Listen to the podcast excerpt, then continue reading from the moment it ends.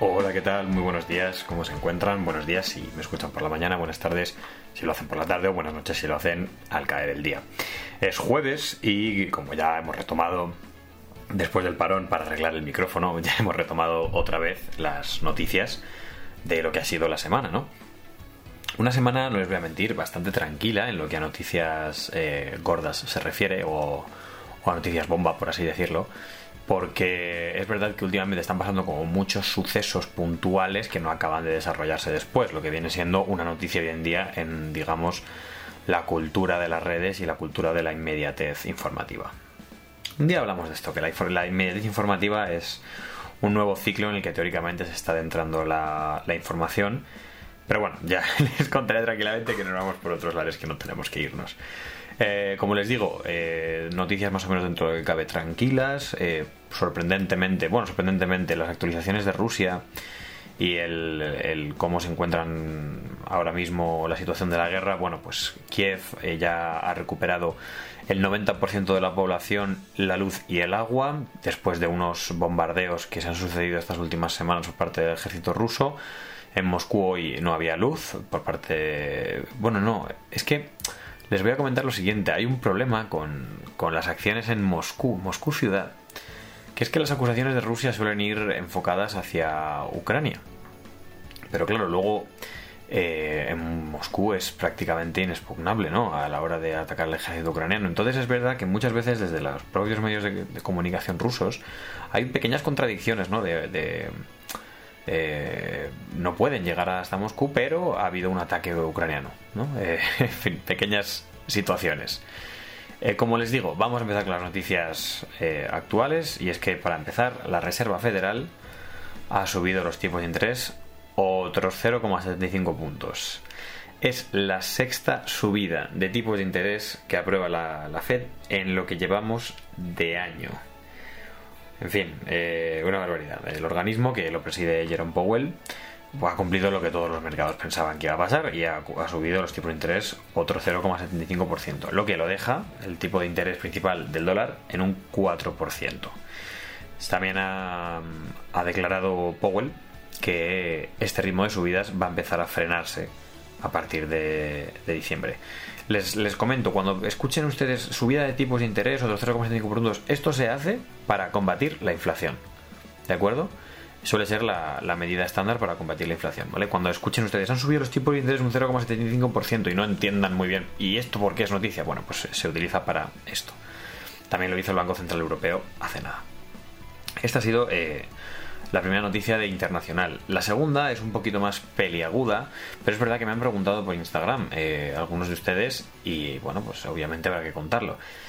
Ha empezado una escalada de tensión que quizá nunca acabó o quizá nunca llegó a culminarse. En fin, la cosa es que Corea del Norte y Corea del Sur están empezando a a lanzarse misiles que no van dirigidos a los países, pero son prácticas de misiles. Eh, ven ustedes por dónde voy, ¿verdad? Todo empezó eh, ayer, ayer de madrugada, o antes de ayer, cuando un misil balístico de Corea del Norte, eh, un misil de medio alcance y dos proyectiles de corto alcance, acabaron en el mar de Japón. ¿De acuerdo? Fueron lanzados y acabaron en el mar de Japón. Esto evidentemente hizo saltar las alarmas en Japón. Bueno, eh, el Ministerio de Defensa japonés señaló que Corea del Norte había lanzado un misil, cayó en el mar de Japón, en fin, hasta aquí eh, todo, les iba a decir todo normal. No, todo normal no, pero más o menos acostumbrados a lo que nos tiene Corea del Norte con los misiles. Tras esto eh, se pidió a la población que guardase refugio pero es que otros dos misiles más tarde fueron detectados eh, por, Corea del Sur, que habían acabado también en, el, mar, y esta vez habían, sido lanzados desde Pyongyang. Eh, estos lanzamientos están teniendo lugar después de que Corea del Norte lanzase casi 20 misiles hacia el mar de Japón hace unos días. Y esto se, se, toma y desde Corea del Norte se comunica que son unas prácticas como quien, como quien realiza prácticas de 9 a 3 en una empresa cobrando 50 euros al mes, pues exactamente lo mismo desde Corea del Norte, pero ha hecho saltar las alertas antiaéreas en, en Japón y en Corea del Sur. Al final, ¿qué está pasando? Bueno, Corea del Sur ha replicado con dos ensayos balísticos que también han acabado en el mar.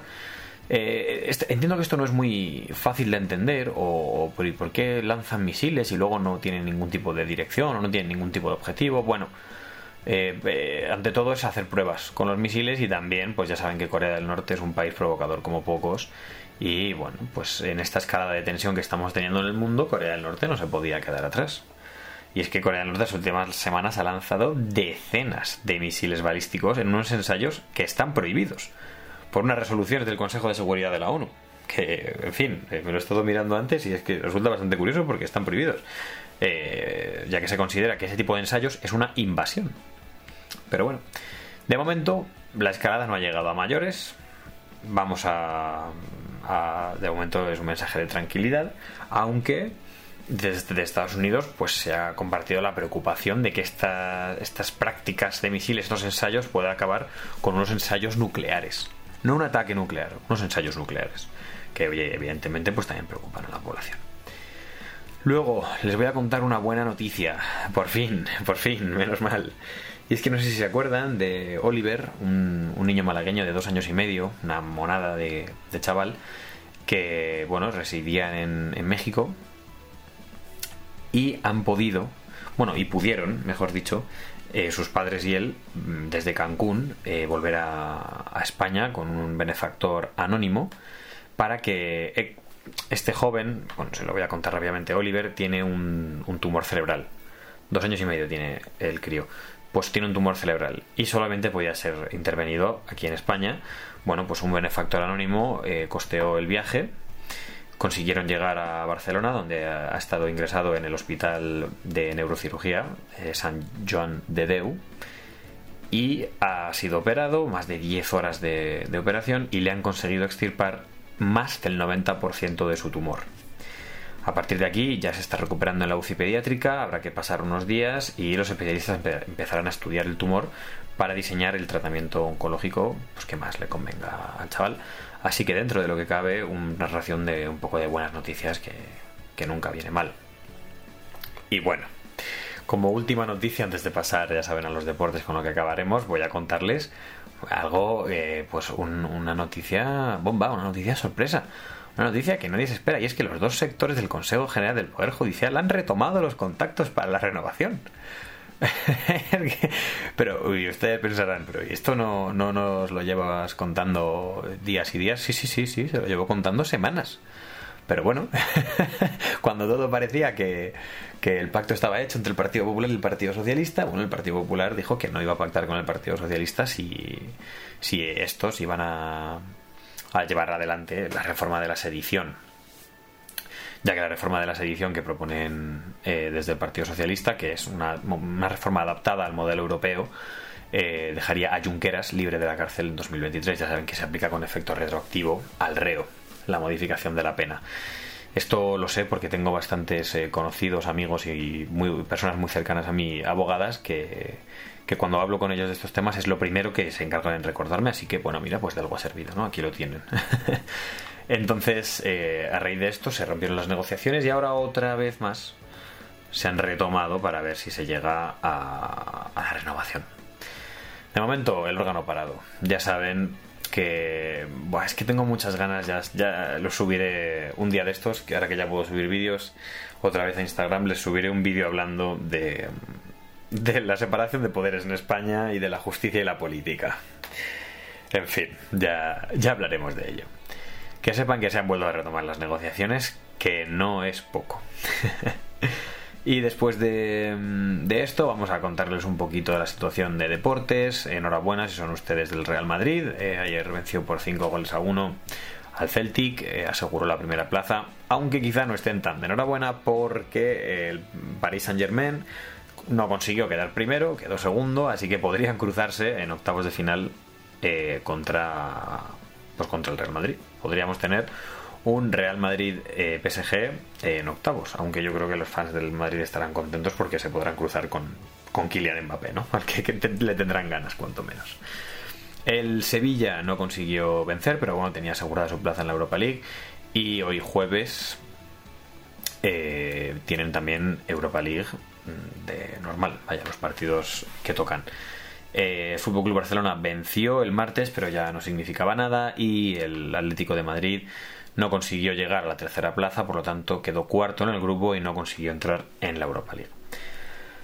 Eh, Rafa Nadal ha perdido su partido en el Masters 1000 de París y está eliminado.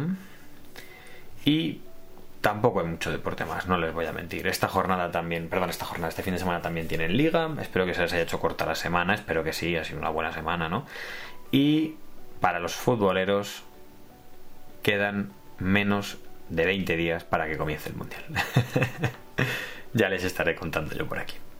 Este ha sido el repaso, espero que les haya gustado, espero que les haya sido útil. Mañana tenemos un capítulo de lo que hay que ver especial Halloween, especial películas de terror, series de terror, en fin, yo creo que les va a gustar bastante y les recomiendo encarecidamente escucharlo porque viene Alberto a, a grabarlo conmigo y ya saben que es buen experto y recomienda muy buenas películas. Muchas gracias eh, por haber estado ahí, espero que les haya servido, espero que les haya gustado. Mañana nos oímos y el lunes volvemos con el repaso de noticias del fin de semana. Un saludo y nos vamos oyendo.